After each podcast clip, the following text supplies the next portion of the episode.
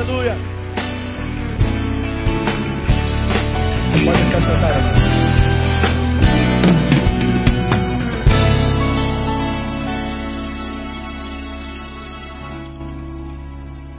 Segunda Timóteo,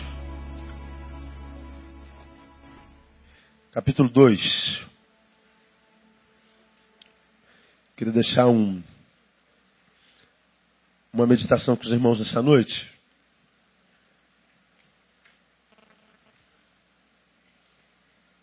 Que vem desse mesmo livro sobre o qual estou debruçado há dois anos. E não me canso. Nesses últimos dois anos parece que, que a Bíblia se resumiu a 2 Timóteo. Como esse livro me tem abençoado. Como é bom olhar para um velho como Paulo, cheio de Deus, que se preocupa com o jovem como Timóteo, no início do seu caminho, e ele dá conceitos tão preciosos. Ah, e é bom quando o conselho vem de Deus e a gente tem ouvidos para ouvir, não é? Por isso o Apocalipse diz que quem tem ouvidos ouve. E o que eu tenho pedido a Deus toda vez que eu leio a Bíblia é que Ele me dê ouvidos espirituais para que eu possa ouvir o que Ele diz. E ouvir é mais do que perceber sons. Ouvir é perceber o som e praticar aquilo que se percebeu enquanto percepção auditiva. Então, ouvir é obedecer, e obedecer nunca trouxe prejuízo a ninguém. Né? Traz prejuízo sempre a desobediência. Nunca vi alguém que resolveu obedecer a quem está sobre a sua autoridade que tenha se arrependido. E Timóteo era alguém amado por Paulo, para quem ele escreveu, e essa palavra que eu vou pregar hoje, parte de experiência que eu tive essa semana com o que eu postei na minha fanpage.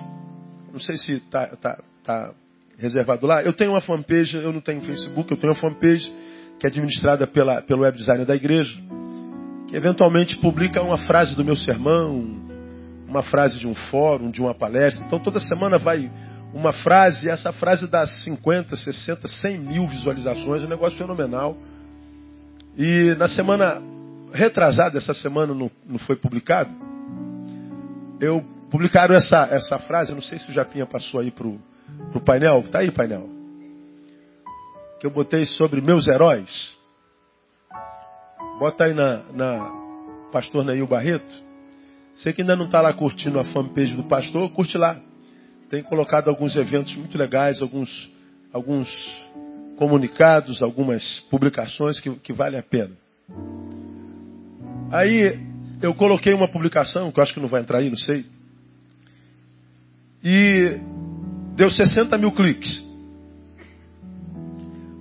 Em função do publicado, uma, uma, uma pessoa escreveu para mim e ela estava muito brava comigo.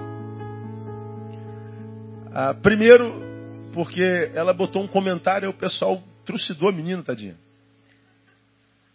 E, e eu disse para alguns, eu não, não, não interajo por lá, mas falei, gente, eu não sei de onde vem essa incapacidade que a gente tem de respeitar os outros na sua opinião, quando a sua opinião é diferente da nossa. Como alguém disse, eu não me lembro quem foi que disse, talvez você se lembre. Eu posso não concordar com nada que você diz, mas vou lutar até o fim pelo seu direito de dizer. Aí eu publiquei isso lá. Isso faz parte de uma palestra que eu dei, fora daqui. Já tirou? daqui a meia hora entra de novo. Aí voltou. Agora vai ficar. Meus heróis não morreram de overdose. Muitos ainda estão vivos e os que já morreram, morreram em causas nas quais a solidariedade e a generosidade estavam envolvidas. Ou seja, o mundo deles era maior que seus próprios umbigos. Bom, alguém disse, meus heróis morreram de overdose. Eu nunca falei nada. E bom, cara, cada um tem o herói que merece. E a gente respeita. Eu disse, os meus não. Os meus heróis não morreram de overdose. Nenhum deles. Muitos deles ainda estão vivos. E os que já morreram, os meus heróis, quase todos eles morreram em causas nas quais a solidariedade e a generosidade estavam envolvidas.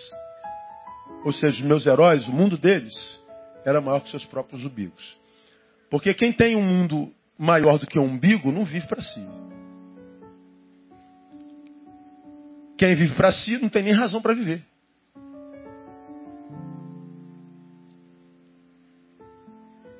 Quem não tem razão para viver, não vive, existe. Porque existe, não tem como ser o meu herói, dá licença. Cada um tem um herói que, que, que curte, não é verdade?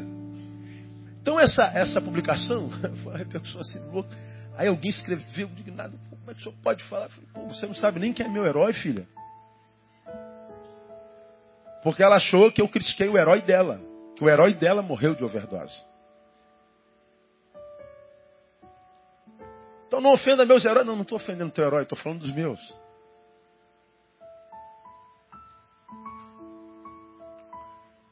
Aí, depois de muita conversa, parece que eu apaziguei o coraçãozinho dela.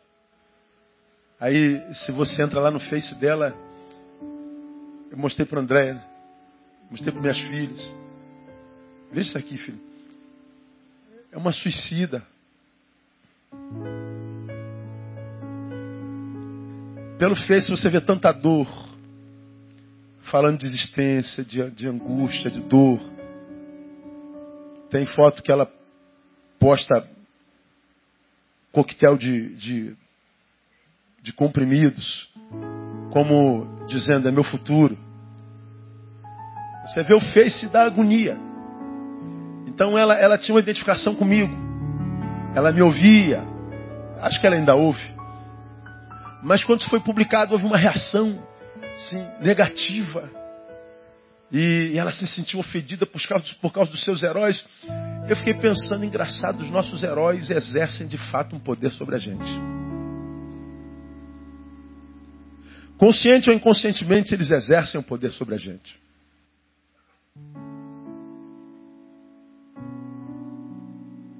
Eu não sei vocês, homens aqui presentes principalmente, eu adoro filme de super-heróis, cara. Qual homem? Quem gosta de filme de super-herói aqui? Deixa eu ver se.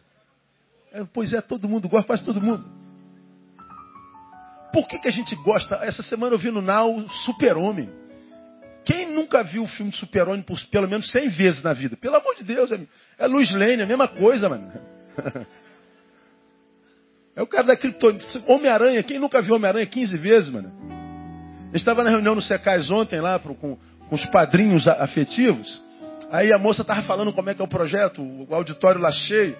Aí tinha uma mãe com um garotinho lá no cantinho. Aí a, a, a, a moça lá do, da, da casa de, de, de, das crianças estava explicando. Ele falou porque de um garoto na casa que não sei o que, Homem-Aranha. Quando ela falou Homem-Aranha, o garotinho lá no cantinho, Homem-Aranha? Aí todo mundo riu e ela não ouviu o garotinho falar Homem-Aranha. É porque quando ela falou Homem-Aranha, o garotinho, Homem-Aranha, a gente tem uma identificação com o nosso super-herói. Nós, consciente ou inconscientemente, temos o sonho de ser igual a eles.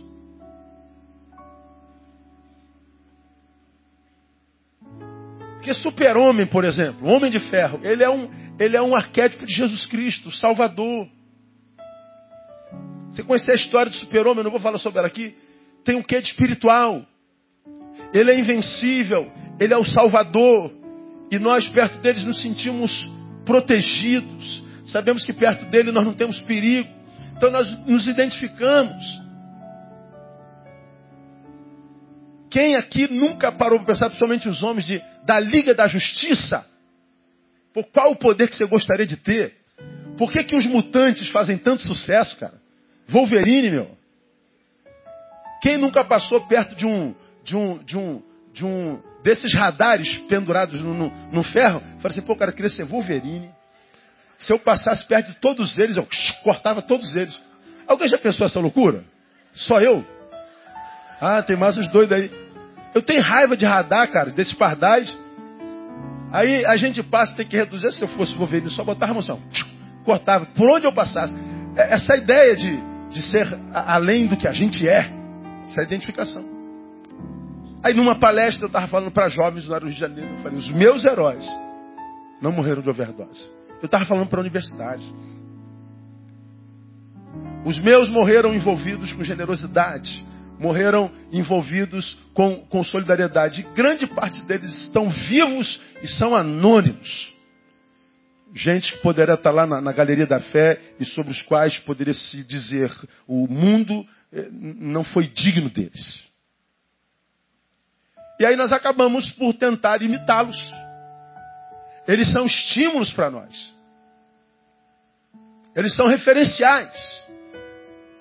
E por quem são nossos heróis? Aí, é, é, essa palavra parece que não tem nada a ver com nada, meu. Mas eu vou olhar para o meu super-herói e vou imaginar que ele é uma semente da qual quero, quero, colher alguma coisa. Vamos imaginar que ele semeou algo dele dentro de mim, que eu gostaria que em mim se transformasse em fruto, fruto que eu vejo nele. Vamos imaginar que o super-herói é alguém que semeou em nós, que, que plantou em nós e alguém com quem nós nos identificamos tanto e que deixamos, deixamos que a semente entrasse em nós. E a nossa esperança é que uma vez que o super-herói já foi, quem sabe, os que morreram ou os que estão vivos, ainda vejam em nós o fruto da semente que plantou em nós. Vamos trazer aqui para dentro de casa. Meu pai foi meu maior super-herói. A minha vida inteira, até hoje, quase 48 anos de idade, eu vivo em função de meu pai. Meu pai está morto há 20 exatos anos. Já falei isso aqui algumas 500 vezes. Desde que eu me entendo por gente, a fascinação pelo meu pai é tão grande. Eu nunca vi um ser humano igual ao meu pai, nem um crente igual ao meu pai. Nunca vi um marido igual meu pai. Nunca vi um cara era perfeito. E não era porque eu me recusava a ver a sua vida, não. Eu via. Eu sempre fui um bom analista, observador e justo nas minhas análises. Meu pai era referência, junto com a minha mãe. Então, às vezes, eu achava meu pai tão, tão tremendo, eu falei, cara, eu quero pelo menos ser igual a ele. Aí, por onde eu andava, eu tomava uma decisão, será que meu pai faria isso? Será que meu pai vai gostar disso se ele souber? Então, a ideia de tentar imitar o herói, até hoje, às vezes alguma realidade familiar ou, sei lá, ministerial, meu pai, será que meu pai resolveria com a minha mãe como eu estou resolvendo com a Andréia? Será que meu pai faria com Tamara e Thaís o que eu estou fazendo agora? Que loucura, cara. Não, não é loucura, isso é sobriedade. É porque o herói planta em nós, consciente ou inconscientemente, e nós, por esperança, querendo ser igual aos nossos heróis que nos influenciaram, esperamos que frutos em nós brotem, que alimentem pessoas a nós mesmos, como os nossos heróis nos alimentaram eh, enquanto ser existência. Então,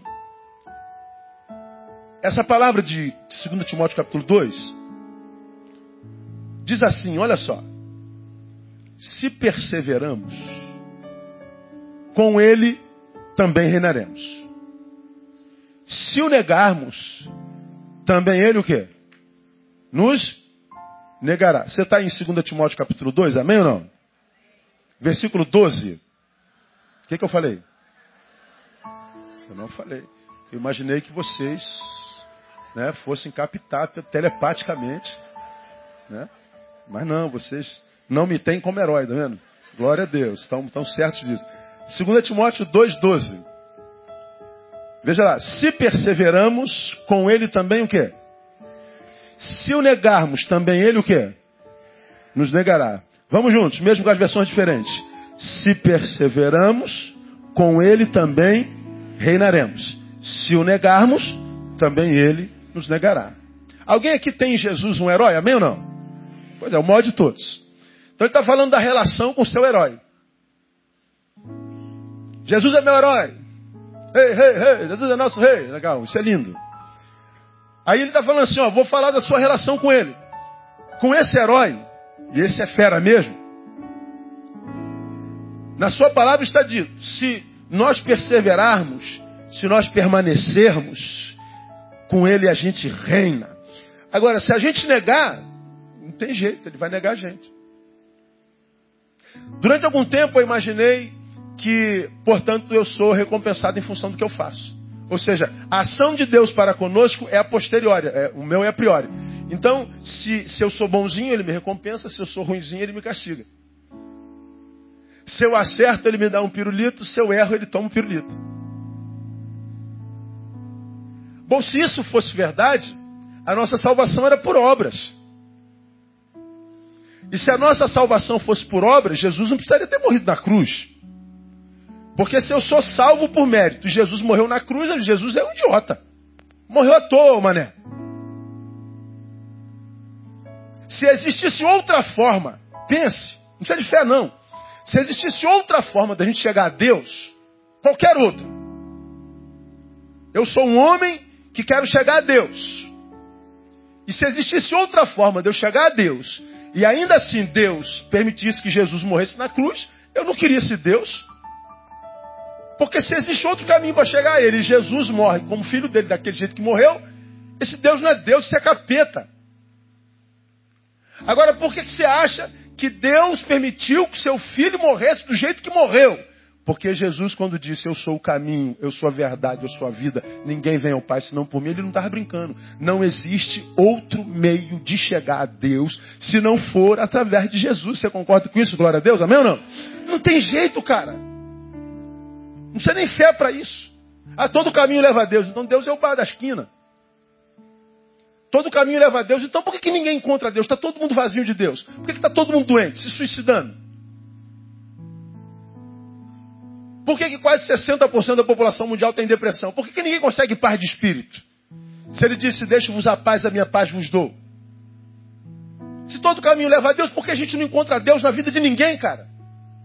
Só encontra diabo.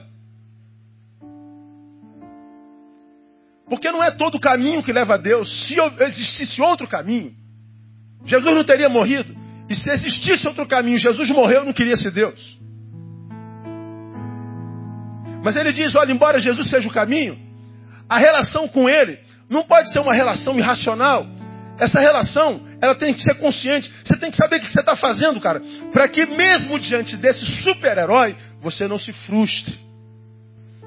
E esse super-herói está dizendo o seguinte: ó, se você nega, ele te nega. Se você não perseverar, você não reina. Como diz o pastor Avânia hoje de manhã, o que ele quer com a gente é relacionamento. Esse versículo 2, se perseveramos, reinamos, se o negarmos, ele nos nega, tem a ver com Gálatas 6, versículos 7 e 8.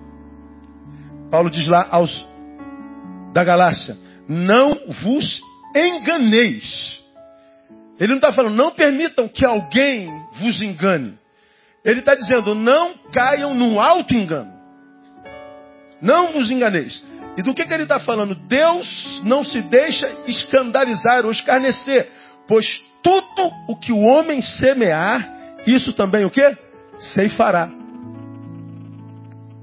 Então só alguém que foi tomado pelo alto engano entende um negócio desse. Porque ele acha que a vida é uma colheita inconsequente. Ou seja, se eu estou colhendo fruto é, ruim, tem, é, é, é injustiça, porque é, é, eu fui bonzinho a vida inteira. Você sabe que isso não é verdade, não se engane. Ou então você está colhendo fruto bonzinho porque você sempre foi bonzinho. Também não é verdade, não se engane. Nosso juízo é quase sempre contaminado pelo pecado e o nosso juízo é quase sempre injusto. Por exemplo, quando você está sofrendo, você se entristece com Deus, você se aborrece com Deus, você blasfema de Deus, porque acha que Deus é injusto. Porque está sofrendo. Agora, quando está naquela fase da vida que o, o patrão aumentou teu salário 50%, quando você comprou um carro zero, quando você comprou casinha na, na, na, praia, quando você conseguiu emagrecer os 7 quilos que você precisava emagrecer, né? quando você passa chapinha, todos os fios alisam, né? não fica nenhum endemoniado. Quando, quando, quando tudo dá certo na vida, ninguém diz assim, pô cara, isso não está certo não, cara. Eu não mereço isso tudo, não. Ô Deus, tem alguma coisa errada. Está caindo demais na minha conta. Senhor, a vida está boa demais. Você já viu alguém reclamar assim? Senhor, tudo, tudo que é prova que meu filho faz, passa. Não é possível. Senhor. Tem que ficar reprovado nas duas matérias aí. Por que isso? Não é possível. Toda vez que eu vou para o ponto, o ônibus chega vazio. Que isso, cara? Toda vez que eu chego na, na Central do Brasil, seis horas para vir para cá, tem lugar no, no, trem? Como é que pode isso? Não, não, não. não. Tem, tem alguma coisa errada, meu. Toda dieta que eu faço, eu emagreço. Que é isso? Não, ninguém fala isso. Quando tudo vai bem, você se cala e às vezes nem agradece. Como quem diz, eu mereço. Isso é injustiça. Você não merece isso tudo. Paulo entendeu isso muito facilmente e foi ele quem disse assim: o amor de Cristo me constrange, cara. Por que, que ele fala que o amor de Cristo o constrangia? Porque ele se conhecia e sabia que ele não era digno disso tudo. Você, concorda com Paulo nessa palavra? Amém ou não? Você não merece isso tudo. Mas a gente não para para pensar nisso. Paulo vem não, não se deixe, Deus não se deixa escarnecer. Tudo que o homem semear, isso também se fará. Qual é a palavra nesse versículo que, que, que, que, que a gente julga mais sério? Tudo, tudo, tudo. Tudo o que o homem, tudo. Tudo o que o homem semear, isso também se fará. A palavra é tudo totalidade. Ele está dizendo: olha, não há absolutamente nada que a gente jogue na vida, que a gente jogue no caminho, que não volte para nós de alguma forma a, no dia de amanhã. Lembra, a, viver é semear. Não tem jeito. Se nós tivéssemos essa consciência de fato, de verdade, eu duvido, duvido que haveria entre nós qualquer um que reclamasse da vida. Porque quando o dia mal chegasse, nós iríamos ser tomado por uma consciência e voltarmos para o nosso passado, para a nossa história, e nós vamos ver que na nossa história, muitas vezes, por muitos dias, semeamos muitas coisas ruins ou não semeamos, aspas, nada. Só que o nada também é uma semente. E o fruto da semente nada qual é? Nada. Agora nós chegamos aqui no presente, futuro do passado, né? E vivemos um dia mal, não sonhado, e que nos oprime. Independente da nossa maturidade, a gente começa a murmurar. E a gente não se lembra, tudo que o homem semeia colhe. Se a gente tivesse maturidade para entender como é que o nosso herói trabalha e dizer assim, né, eu o teu presente tem a ver com o que você semeou no teu passado. Então, antes de você, como eu tenho pregado aqui, se permitir deformar da qualidade de adorador para murmurador, olha para trás e veja se o teu presente não tem a ver com o que você semeou. Seja honesto. Porque está dito lá. Se perseverarmos, com ele reinaremos. Se o negarmos, nós somos o resultado das nossas plantações. Nós colhemos o que plantamos. Essa palavra, ela é séria, ela é grave. Paulo, em 2 Timóteo 2,12, fala sobre tudo, sobre a lei da semeadura, que nada mais é do que o seguinte: receberemos da vida o que plantamos nela. Receberemos de Deus o que plantarmos nele. E isso não tem a ver com mérito. Não tem a ver com mérito. Eu vou considerar com você, vou começar considerando que eu entendo, eu confundo, entendo. Vida e semeadura como a mesma coisa. Viver é semear, semear é viver. Viver é semear, semear é viver. Portanto, assim como não dá para não viver, não há como não semear. Nasceu, irmão? Nasci, graças a Deus. Pois bem, então você foi posto na vida, não foi? Foi. Então você foi posto na semeadura. Então, desde que você nasceu, à medida que você ganha consciência, cresceu, você está vivendo, sinônimo, você está semeando.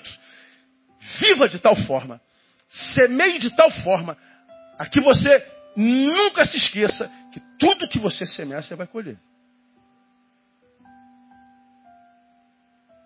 Não, pastor, eu vou ficar parado e não, eu, não, eu não vou ser. Não, não tem como. Mesmo parado você está vivendo.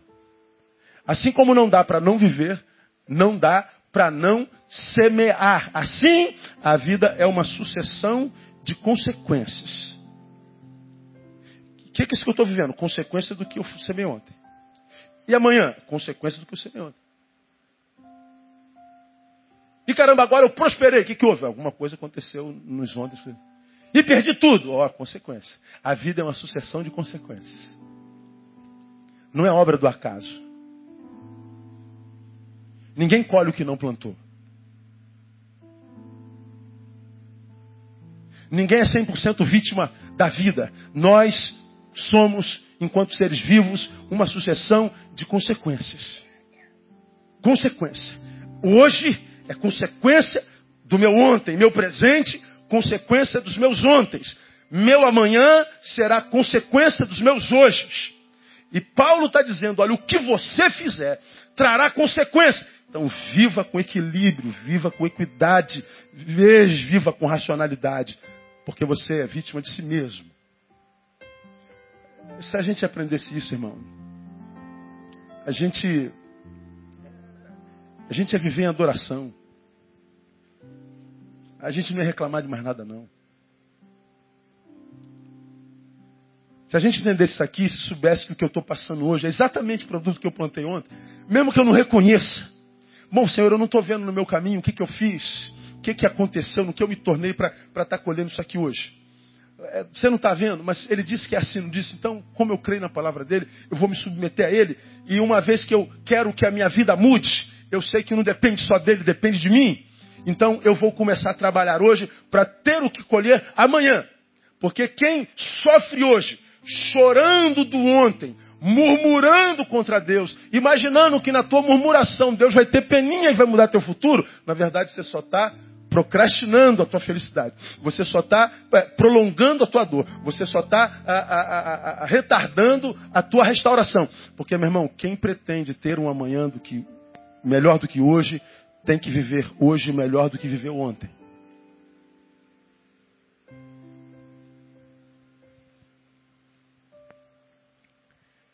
Se perseveramos, se permanecemos, ele diz, reinaremos. A ideia de reinar é uma realidade escatológica que permeia toda a escritura sagrada. Você vai lá em, por exemplo, Mateus capítulo 25, 34, quando Jesus fala do, do, do juízo final, ele diz, vinde benditos de meu Pai, possuir o quê? Por herança o quê? O reino que vos está preparado. Reino é uma realidade escatológica. Tem outros textos que você poderia ler, Lucas 22, 28 a 30, Atos 14, 21 a 22, Paulo e Barnabé em Cônio, Romanos 8, 16 e 17. Então a ideia de reinar é estar sobre domínio, é estar sobre controle. No reino há um rei, e se o rei é o Jesus, então ele é um rei cujo reino, portanto, é de justiça. Então a vida encontra equilíbrio. Quando Jesus diz assim: se você perseverar, Perseverar o quê? Frutificando no Espírito, porque você foi alcançado por Ele. Então você vai reinar. Ele está dizendo que a gente perde a equidade, a justiça do reino, quando a gente perde o poder de permanência e a gente se deforma, e aí, deformados, nós perdemos a realidade, a identidade do reino. Aí a gente não pode falar assim, foi o que você fez, não, foi o que você se tornou. Na segunda parte do versículo, ele vem e fala: se o negarmos, ele nos negará. Paulo aqui está citando Jesus Cristo em Mateus 10, 33. Qualquer que me negar diante dos homens, conclua para mim, eu também o negarei aonde? Diante do meu Pai que está onde? No céu. Ele diz que quem se envergonhar de mim, também dele me envergonharei. Agora, deixe-me salientar mais uma vez aqui para ficar bem claro na sua cabeça para a gente seguir. Isso aqui não tem a ver com mérito. Me negou, me merece. Não me merece. Me confessou, me merece. Negou, não merece. Confessou, não. Não tem a ver com mérito. Tem a ver com preparo para a vida. Tem a ver com, com preparo para a existência. Não tem a ver com o que eu fiz. Tem a ver com aquilo com, no que me tornei. Não é pelas obras que a gente é salvo ou recebe alguma coisa. Eu recebo em função daquilo que eu me torno. Vou exemplificar para vocês como exemplifiquei algumas quarta-feiras passadas sobre, sobre outro assunto. Bom, há três meses e meio eu sofri um acidente, você sabe, eu fiz uma cirurgia plástica de reconstrução da, da carne, do músculo tal. Sinto dores nesse braço até hoje. Na parte da, da, da, do tríceps. Eu já tinha bursite, eu não sabia disso. Com o acidente ela se agravou e eu não tenho força tríceps. Eu só tenho força bíceps. Então, para cima, eh, eu levanto qualquer peso ainda, que eu levantava antes. Mas porque eu estou três meses e meio sem malhar, quando eu estava malhando todo dia, eu fazia tríceps na polia ali, quem malha sabe? Eu levantava 75, 80 quilos. Eu pegava pesado. Há bem pouco tempo atrás eu fui e não aguentei fazer 10 quilos. Eu, quando estou sentado numa, numa, numa cadeira hoje, esse meu braço não tem força para levantar meu corpo. Me dói. Eu não consigo. Eu tenho que levantar com esse aqui. Eu perdi a força nesse braço. Aí você fala assim, pastor, isso tem a ver com o que você fez? Não, não, não. Eu levantava ou eu abaixava 80 quilos, 70 quilos, me acidentei, parei de malhar, e agora não consigo levantar 10 quilos. Por quê? Porque eu não mereço mais levantar os 80? Não, não. Porque eu parei de me exercitar e mudei. Agora eu só levanto 10. Parei de exercitar. Deixei de ser quem eu era, pelo menos por esse tempo. E porque deixei de ser quem eu era, minha forma de ser foi reduzida, minha capacidade diminuiu por falta de treino. Eu deixei de ser quem eu era quando eu treinava. E porque eu deixei de ser quem eu era quando eu treinava, eu me tornei um outro ser que não treina. E por causa disso, minha força mudou. Vamos imaginar que cada quilo do tríceps seja uma bênção de Deus, um sonho de Deus para mim. Bom, naquela época, porque eu era aquele que treinava, eu tinha 80 quilos de bênção. Porque eu parei de treinar e me modifiquei, agora eu tenho 10 quilos de bênção. Oh Deus, tu me tiraste 70 quilos, 60 quilos. Não, não, filho, foi você que não aguenta mais. Se eu jogar mais 70 quilos em cima de você, eu te mato. Você mudou, Neil. E lembra que nessa mudança não tem culpados. Não, culpado foi aquela miserável que estava no, no, carro, no telefone e que me derrubou da moto. Não. Acidentes acontecem com qualquer um, Neil. Não adianta culpar, Neil, porque achar o culpado não resolve o problema. A realidade é que você mudou. Então o que você tem que fazer, Neil? Você quer voltar a ter 80 quilos de bênção? Quero. Então, Neil, vai fazer fisioterapia, Neil. Vai fazer acupuntura, Neil. Toma um anti-inflamatório, Neil, que o médico mandou. Não falta a, a, a, fisioterapia, não. Você precisa de uma fisioterapeuta competente. E quando as dores pararem, volta para a academia, Neil. Pega teu personal e volta a malhar. Volta a ser quem você era, Neil. Que quando você voltar a ser quem você era, Neil, tudo que você teve uma vez, volta para você, Neil. Não tem a ver com culpado. Não tem a ver com pecado. Tem a ver com aquilo no que eu me tornei. Aí o que, que acontece? A gente se encontra com uma legião de gente, com uma multidão de gente que vive reclamando da vida, se achando o, o, o, mais infeliz. Por quê? Porque eu sou religioso, pastor, de terno e gravata. Eu sou daquela igreja do poder do fogo. Eu sou. Eu sou tu, tu não é nada, cara. Se você fosse, estava na sua mão.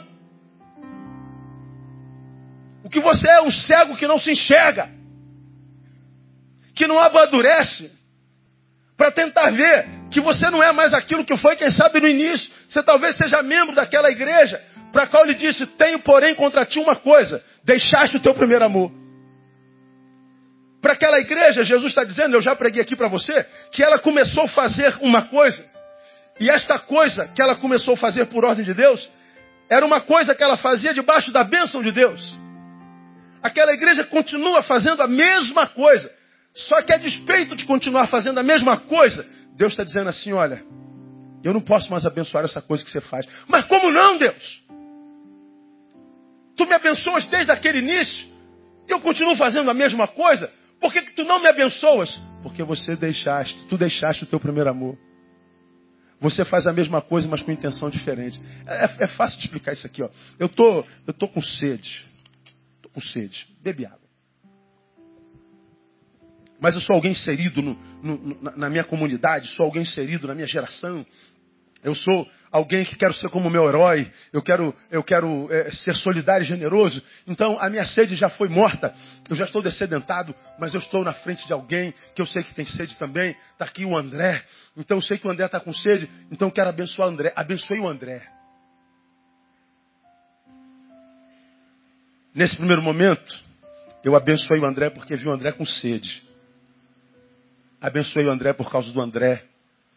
E porque eu sei que Deus se agrada disso. Só que quando eu abençoei o André, o Alisson, o Dilson, o Kleber e todo mundo comentou, poxa, pastor Neil, uma benção, viu? Ele dividiu a água dele, que cara abençoado. Eu ouvi. Oh, e gostei. Amanhã eu saio caçando gente sedenta. Aí eu achei o Alisson. Aí eu vou dar água pro Alisson.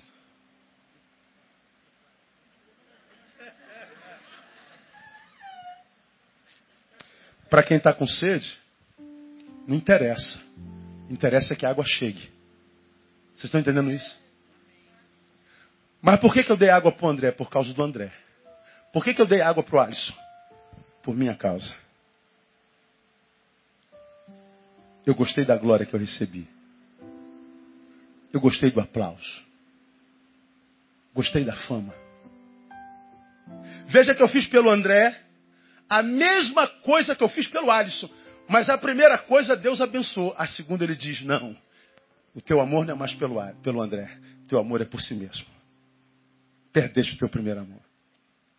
E quando eu fiz pelo necessitado, Deus me abençoou.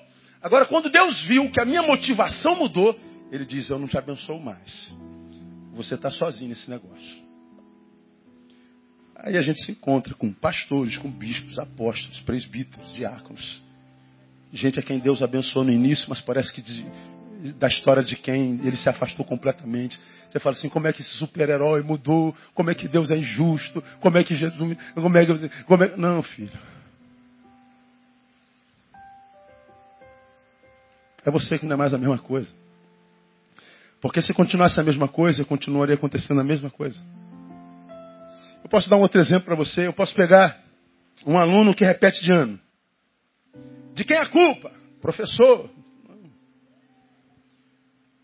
O aluno não evoluiu porque mérito, não. Ele é mais burro que todo mundo. Não, não, não.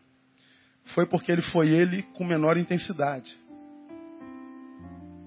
Ele poderia ter estudado um pouquinho mais. Ele poderia ter beijado um pouquinho menos na boca naquele mês.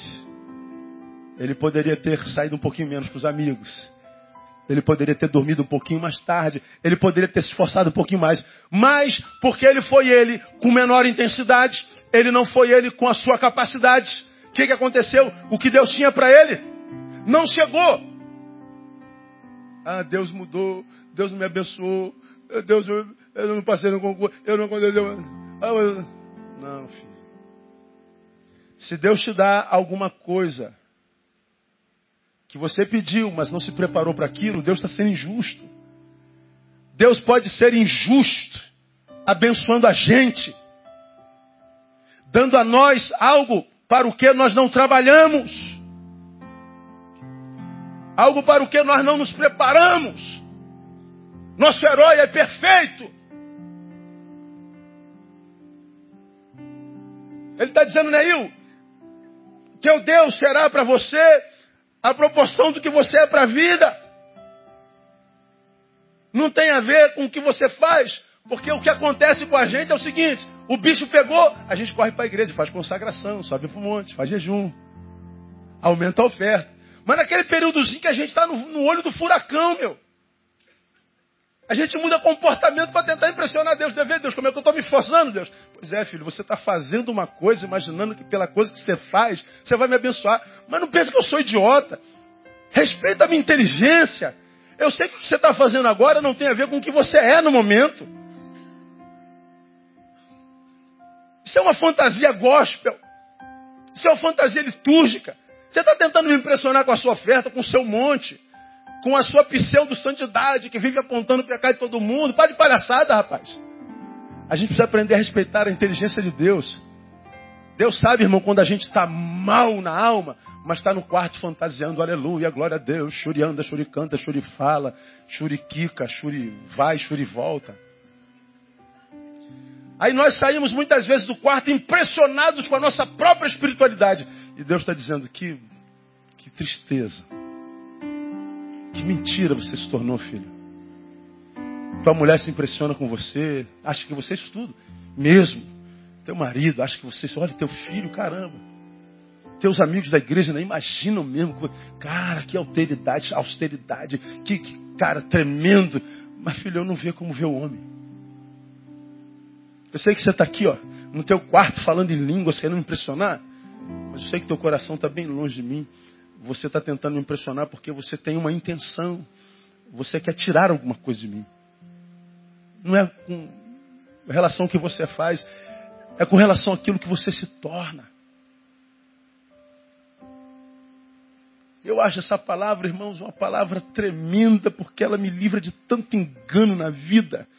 Me livra de estar com gente que eu sei que não tem nada a ver com a minha vida, não tem nada a ver de entrar em projetos que não tem nada a ver com aquilo para o que eu nasci. Que, e, e, se eu tenho consciência desse negócio, dificilmente eu me desvio do foco para o qual Ele me trouxe a vida.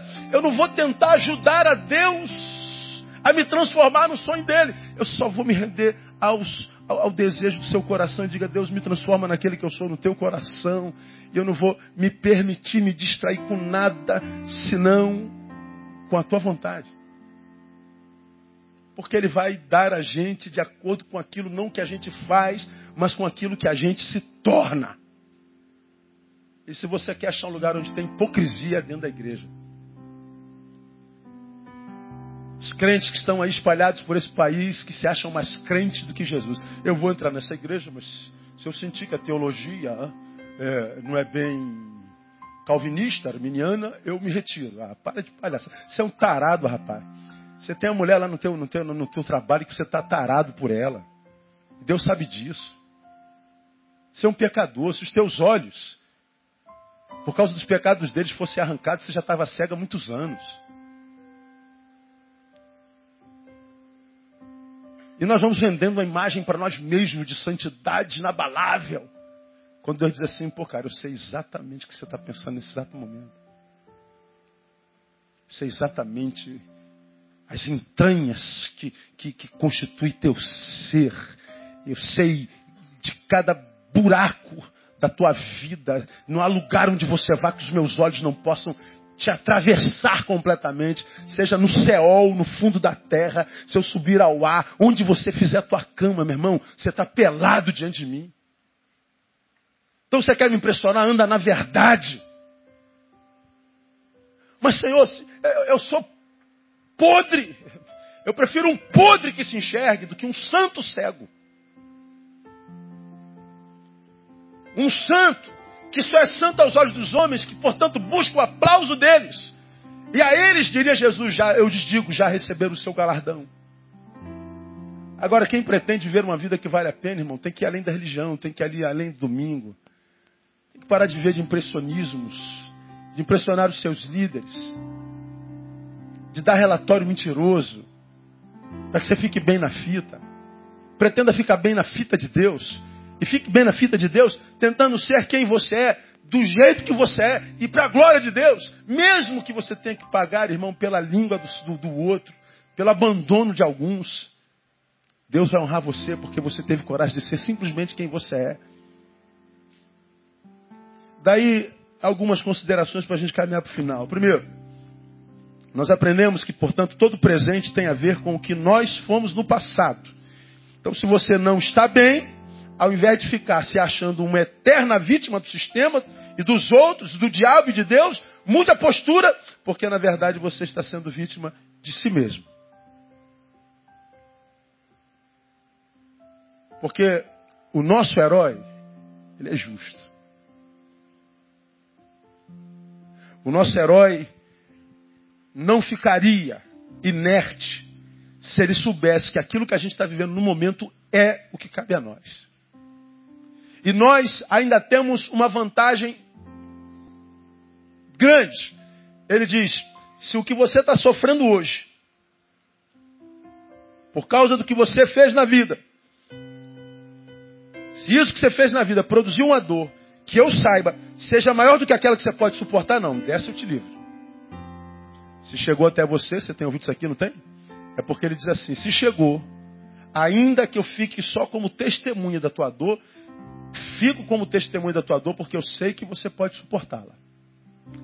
E a minha esperança, diria a Deus, é que você, pelo menos na dor, cresça. Mas não, alguns de nós preferem na dor se sentir vítima. Coitadinho de mim, que injustiça, que injustiça. Aí Deus está falando assim, filho, eu estou vendo pela tua postura que você não amadurece nunca. Então você só retarda o livramento. Você só pereniza a tua dor. Porque eu estou vendo que você ainda não está preparado para receber o que sonha e pede. Porque você ainda não tomou conhecimento de vida que você está vivendo. Como é que você sabe disso, Deus? Por, pela forma como você lida com a sua dor. Você ainda não conscientizou-se que o que você é hoje tem a ver com o que você foi nos outros, nos, nos ontem da tua vida. Você não amadureceu. Você não consegue ler a própria história vivida. Você não entendeu o que você está me pedindo, você não plantou. Te dar sem ter plantado é ser injusto. Então para de ser vítima do sistema. Tem a ver com o que fomos, não com o que fizemos, portanto. Portanto, quero uma dica de, de longevidade saudável, uma vez que o outro tem o poder de nos adoecer.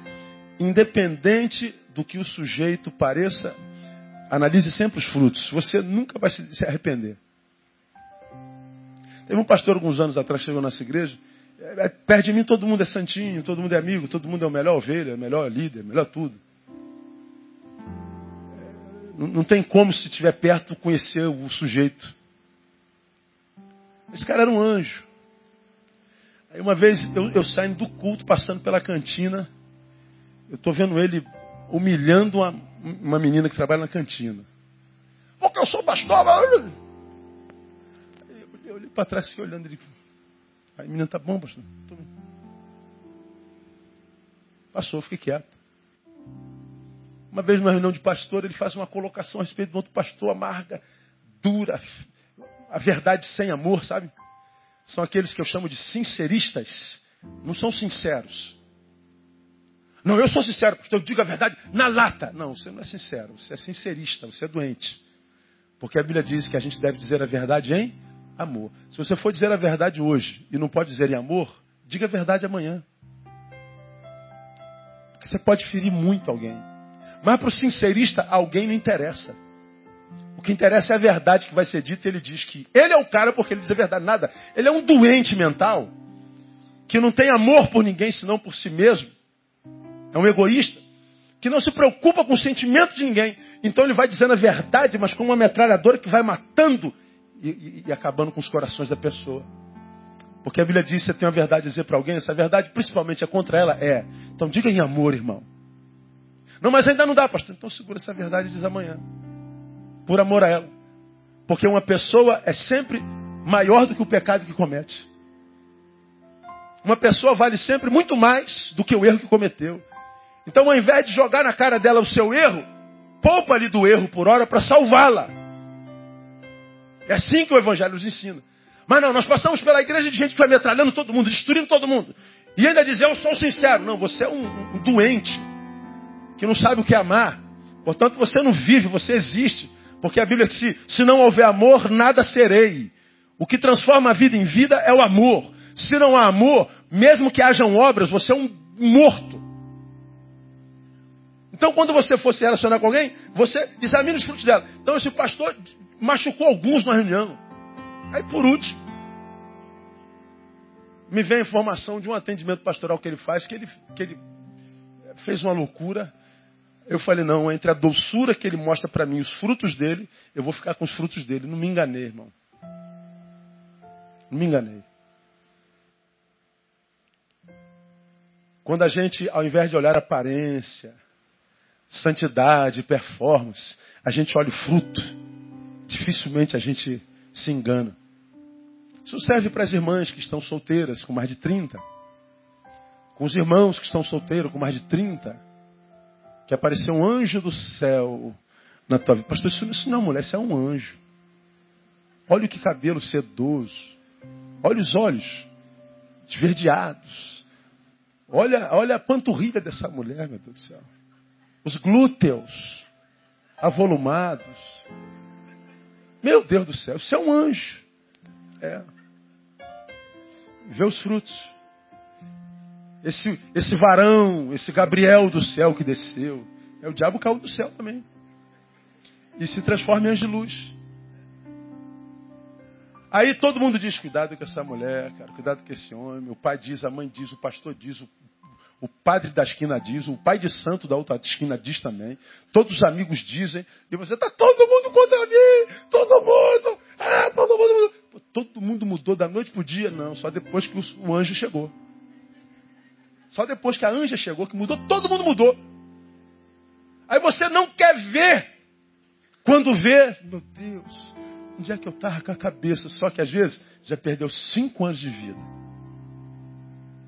Perdeu quatro anos de vida. E lá na frente a vida vai te cobrar os anos que ela te deu e você jogou fora. Aí quando ela cobra, a vida te esmaga, você diz, Deus está me castigando. Deus não tem nada a ver com isso, filho.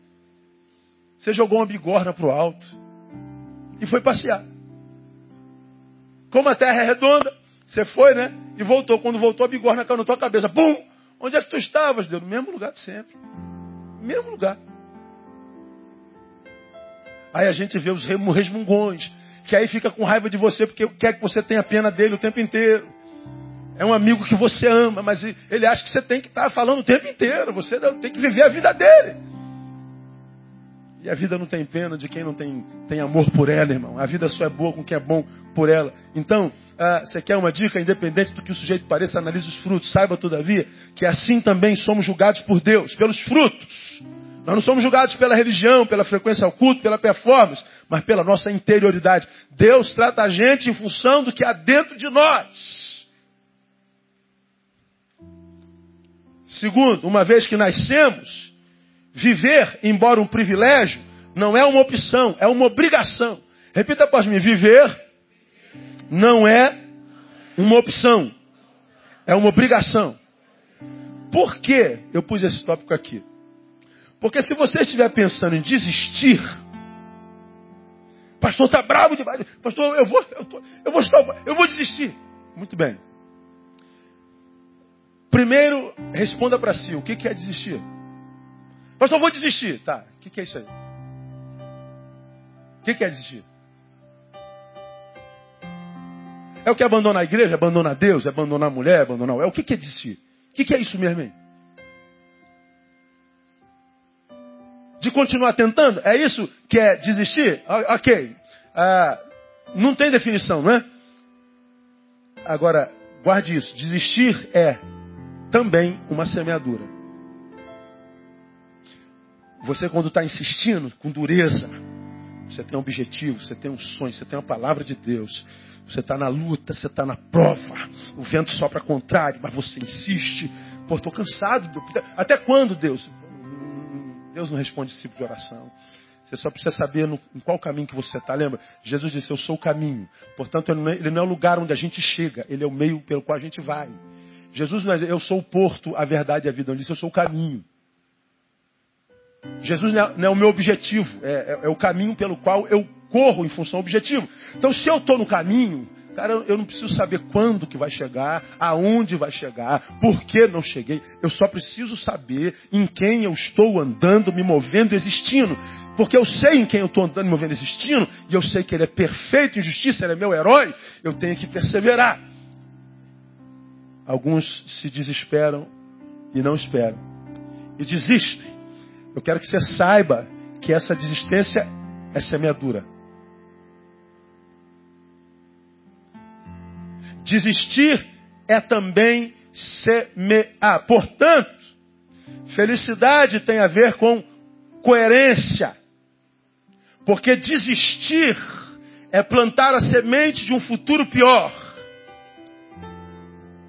Desistir é se entregar quando diante do sonho de Deus. Então você sabe que o sonho de Deus ficou mais distante porque você desistiu.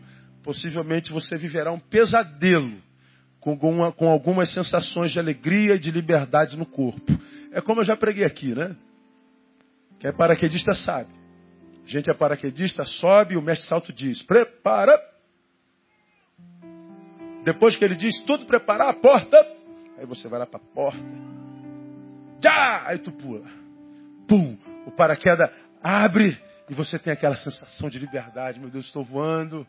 Gente, que só quem é paraquedista, irmão, perdoe. Senão vocês vão ficar só imaginando. Agora, quem é paraquedista sabe como é que é isso. Puf, caramba, meu Deus, eu tenho asas, estou voando. Pois é, só que o paraquedista, embora tenha a sensação de liberdade de voo, está em queda ininterrupta.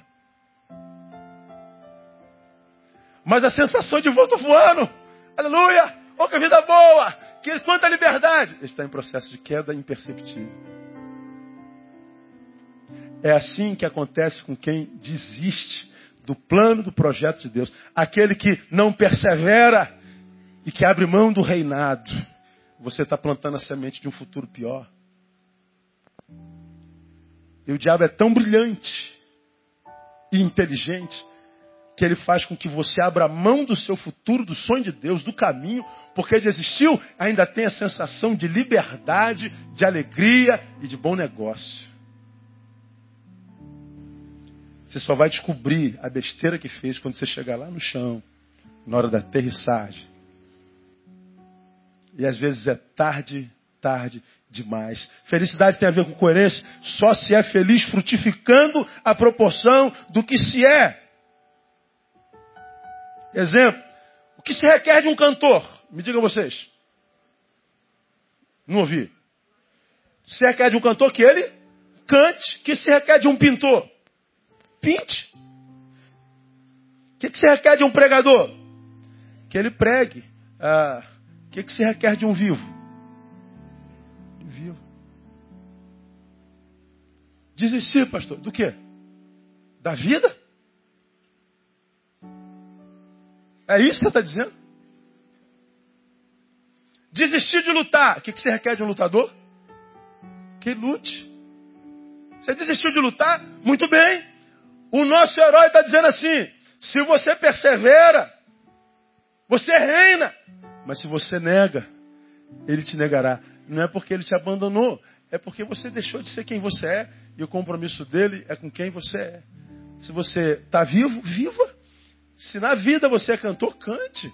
Se na vida você é motorista, dirija. Se na vida você é adorador, adore. Se na vida você é o que você é, o que você é na vida, seja. Porque enquanto você viver na desistência, você está negando e será negado. Não porque ele desistiu de você, mas é porque ele respeita as suas decisões. E ele não poderia dar a você uma promessa prometida, não para que para esse você que você se tornou quando desistiu, porque a promessa era para aquele que perseverasse.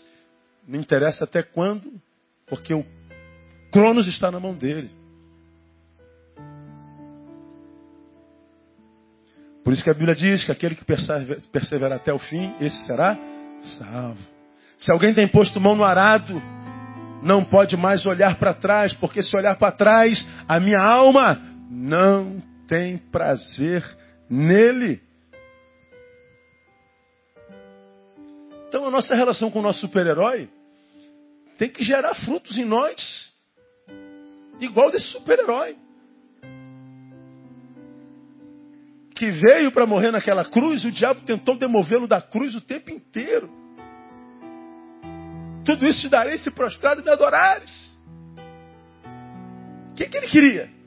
Ele queria tirar Jesus da cruz. Mas Jesus sabia que ele veio para a cruz. E mais, Jesus sabia que tudo que Satanás prometeu a ele, fama, controle e riqueza, tudo isso ele teria só que depois da cruz.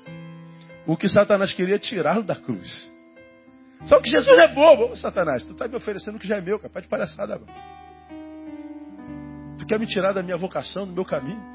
Eu vou ter tudo isso aí, mas depois da cruz. Glória, fama e poder. Eu vou ter toda a glória, toda a fama, todo o poder. E poder no céu, na terra e debaixo da terra, inclusive sobre você, eu sou, sou trouxa. Quando tu quer me tirar da cruz, cara, você acha que você está falando com quem, cara? Mas o que, que acontece conosco?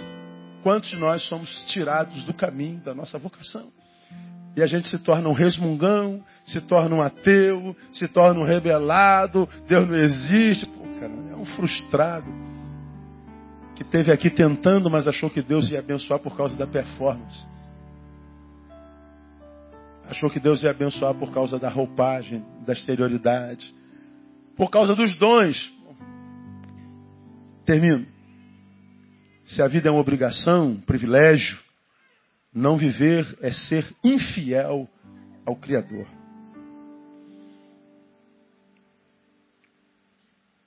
Deus não trouxe a vida. Deus trouxe você a vida. E acabamos de orar agora por algumas pessoas que estão com câncer. E toda vez que a gente lembra de câncer, a gente teme a morte. Quando a gente teme a morte, a gente teme a ausência da vida. Veja, não todos, evidentemente, mas muita gente que está doente hoje,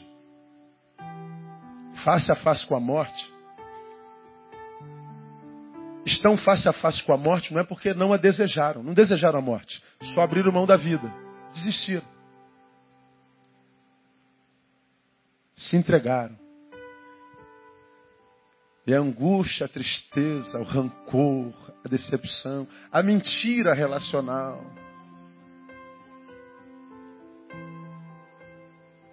fez com que você semeasse sementes de amargura, de rancor, de tristeza.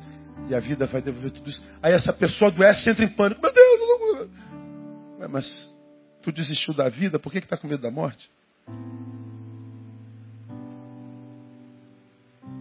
Então não espera adoecer, irmão. Para poder voltar a ter desejo pela vida. Não espera descobrir que tem um caroço no seio, não espera descobrir que está com dor ou com câncer na próstata. Volta para a vida hoje, cara. Você é um abençoado. Um abençoado que está cheio de problema, mas é um abençoado. E porque é abençoado, Deus vai dar vitória sobre todo e qualquer problema em nome de Jesus. Você não teve assim a vida inteira, você teve tempo de alegria. Da mesma forma como a alegria não dura para sempre, a dor também não dura para sempre. A vida é cíclica.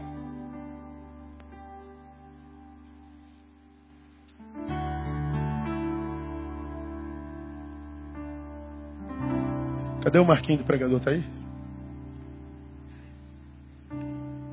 Preguei aqui alguns domingos atrás, terminei, viu? Pela terceira vez. Eu estava tão, tão no espírito naquele sermão que eu falei, Deus, Deus pode tirar minha mulher, Deus pode tirar minhas filhas, as duas estão aqui.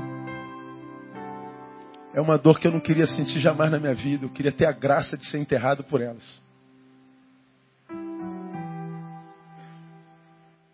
Agora, a relação que se tem com Deus é tão profunda. Quando a nossa alma é totalmente envolvida pela, pelo Espírito de Deus, e como Vânia pregou hoje de manhã, quando eu sei que há Deus em mim e há Neil em Deus. Quando nós estamos vivendo, como diz a palavra, entranháveis laços de afeto. Entranháveis, entranhas não é superficial, é das entranhas. Quando essas entranhas alma e espírito se envolvem e elas são inseparáveis, essas entranhas apaziguam de tal forma, tal forma o nosso coração e alma, que a gente se desapega de qualquer coisa que possa nos separar dele. E naquele sermão de três domingos atrás eu disse: se Deus tirasse minha esposa, minhas filhas, Satanás não teria da minha boca uma semente para jogar na minha cara, como quem diz: eu alimentei a Satanás. Eu faria o culto fúnebre como fiz do meu pai e da minha mãe. Fiz o culto fúnebre do meu pai e da minha mãe saí para chorar copiosamente, porque eu sei que na sua palavra diz ele enxugará dos nossos olhos toda lágrima. Como quem diz, não há lágrima que jorre o tempo inteiro. Mesmo quando se enterra mãe e pai, as lágrimas um dia acabam.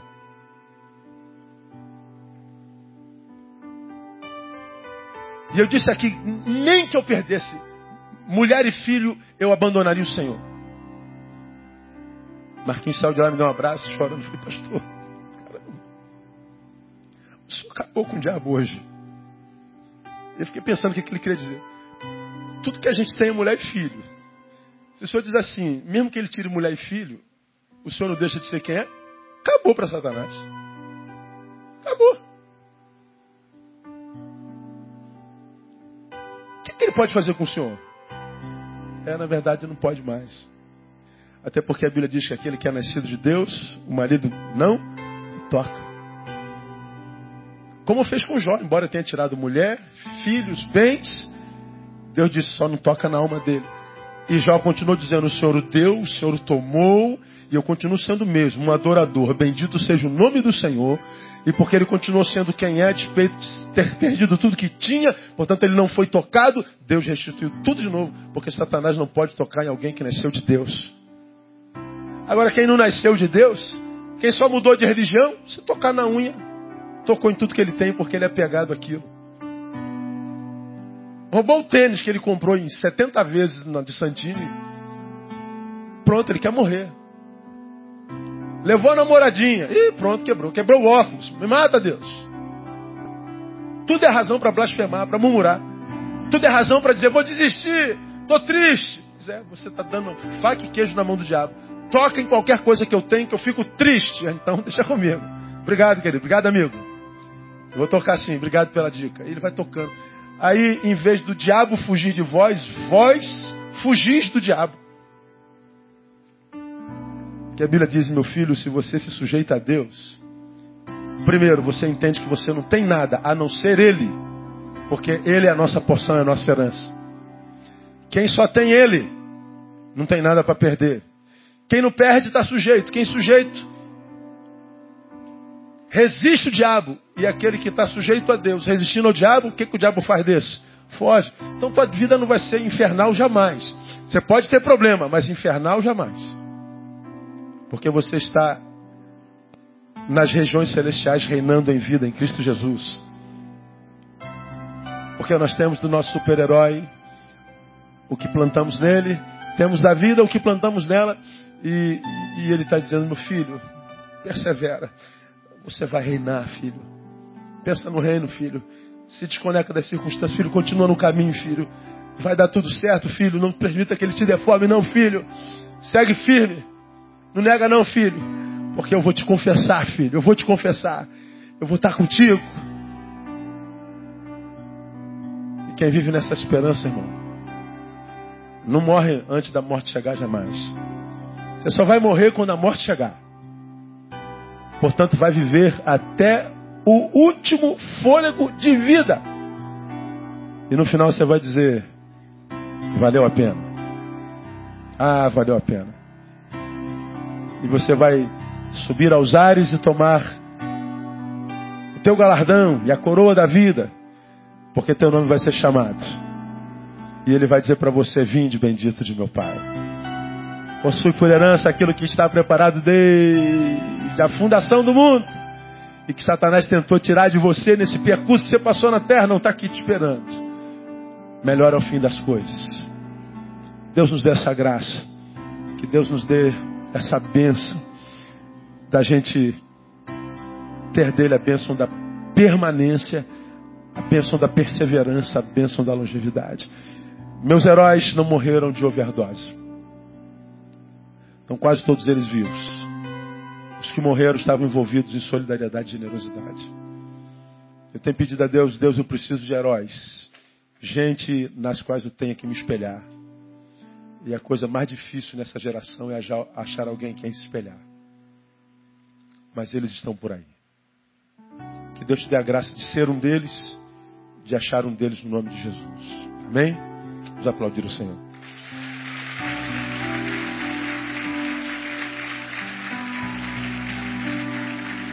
Vamos encerrar essa última música do Kleber Lucas. Que música linda. Olho para a cruz, eu corro para a cruz. Deixa eu falar com você que tem mais interesse em ir embora do que ser abençoado e abençoar alguém. Eu não sei que raio acontece em alguns crentes. Que o desespero de ir embora, às vezes vai na igreja, o culto acaba às nove e meia. São oito horas da noite. Aí a pressa de ir embora é tão grande, tão desesperada com time, com cronos, que às vezes a bênção dele estava no cafezinho depois da janta. Mas a gente tem que sair correndo. Primeiro, não recebe a bênção e atrapalha quem vai receber. Isso é uma semente. Só que a gente nunca vê como semente. Né? Quero sair primeiro, te atropelando todo mundo. Joelho do outro. O cara está ali orando assim. assim. E passou um, um vendaval do diabo. Onde é, que, onde é que foi que eu errei, Deus? Porque eu estou assim, Deus. Você roubou a bênção de alguém, seu imbecil. Você perdeu a sensibilidade espiritual. O Espírito Santo está se movendo, querendo curar, restaurar. Tem gente doente aqui com a alma ferida. Então não atrapalhe. Deixa o Espírito Santo terminar a obra. Nós vamos encerrar cantando essa canção. Olho para a cruz, é isso mesmo? É? Vou deixar a cruz. Painel, bota a letra antes da música começar. Né? É... Diferente que vocês estão fazendo lá. Bota a letra antes da, da música começar para a gente não ter que adivinhar a primeira frase. Nós vamos cantar essa canção. E eu queria que você que está aqui, diante de Deus, não pense em ninguém agora, irmão. Se alguém tivesse que estar tá aqui, Deus o teria trazido. Quem está aqui é você, então essa palavra é para você. Ninguém que precisava estar tá aqui está aqui hoje. Deixou, ninguém faltou o culto hoje. Quem, com quem Deus queria falar veio à igreja hoje, amém ou não? Ah, fulano tinha que estar tá aqui, meu Deus. Não, não está. Quem tinha que estar aqui era você. Se fulano tivesse, ia ser outro sermão, provavelmente. Mas esse foi para você. Deus sabe o que, que você está pensando dele nesse exato momento. Deus sabe o que você está pensando da vida. Deus sabe como é que está a tua fé, como é que está a tua relação. Deus sabe tudo. Não subestime a inteligência de Deus. Essa noite eu quero profetizar uma noite de restituição. Deus quer restaurar a intimidade contigo. Deus quer restaurar o relacionamento que vocês um dia tiveram. E que hoje não tem mais, e não por causa dele, por tua causa. Deus está nessa noite, que coisa linda. Deus está nessa noite dizendo: Eu estou com saudade de você. Daquele que você era na minha presença. Daquele que você era quando você me conheceu. Daquele que eu usava daquele jeito. Você não é mais o mesmo, cara. Os sonhos que eu tenho para ti continuam os mesmos. Mas você mudou, eu não posso te dar. não posso dar o que eu tenho para você para esse estranho que você é para mim. Então Deus está dizendo: volta para casa. Joga na cruz e começa tudo de novo. Começa tudo de novo. Porque os dias que vêm por aí são maus, dias maus, dias maus. Deus sofre quando você está sofrendo porque você se transformou em alguém que não devia ser. Deus está dizendo: volta para casa, filho. Vamos ficar em pé. Pastor, foi comigo que Deus falou nessa noite. Enquanto cantamos, sai, venha, vamos orar. Aleluia.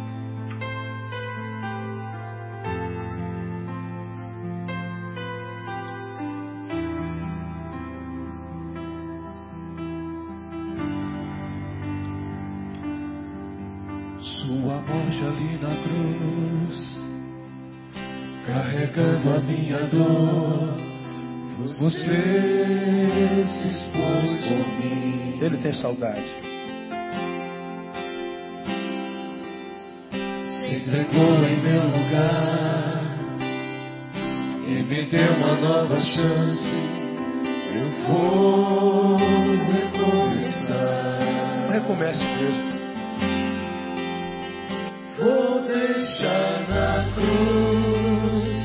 Tudo que passou, tudo que ficou para trás. Olho para você,